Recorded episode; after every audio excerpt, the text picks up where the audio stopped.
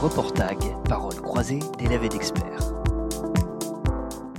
Dans un contexte où les jeunes s'intéressent au réchauffement climatique, nous allons aborder le thème des éco-délégués dans les établissements scolaires. On élit des éco-délégués dans les lycées et collèges en France. Pour être éco-délégué, il faut être intéressé par l'environnement. Être éco-délégué, c'est faire des gestes quotidiens qui permettent d'économiser l'énergie, dont lutter contre le réchauffement climatique. Aujourd'hui, nous accueillons Elodie, élève du lycée Montesquieu. Bonjour Elodie. Bonjour Olivier.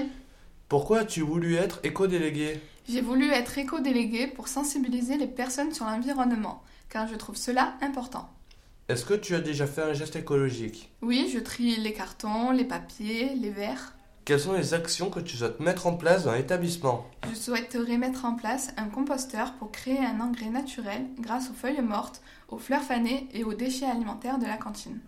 Merci Elodie d'avoir abordé le sujet avec nous. On prend note de vos idées, nous vous remercions de les avoir partagées avec nous et nous espérons que votre projet soit une réussite.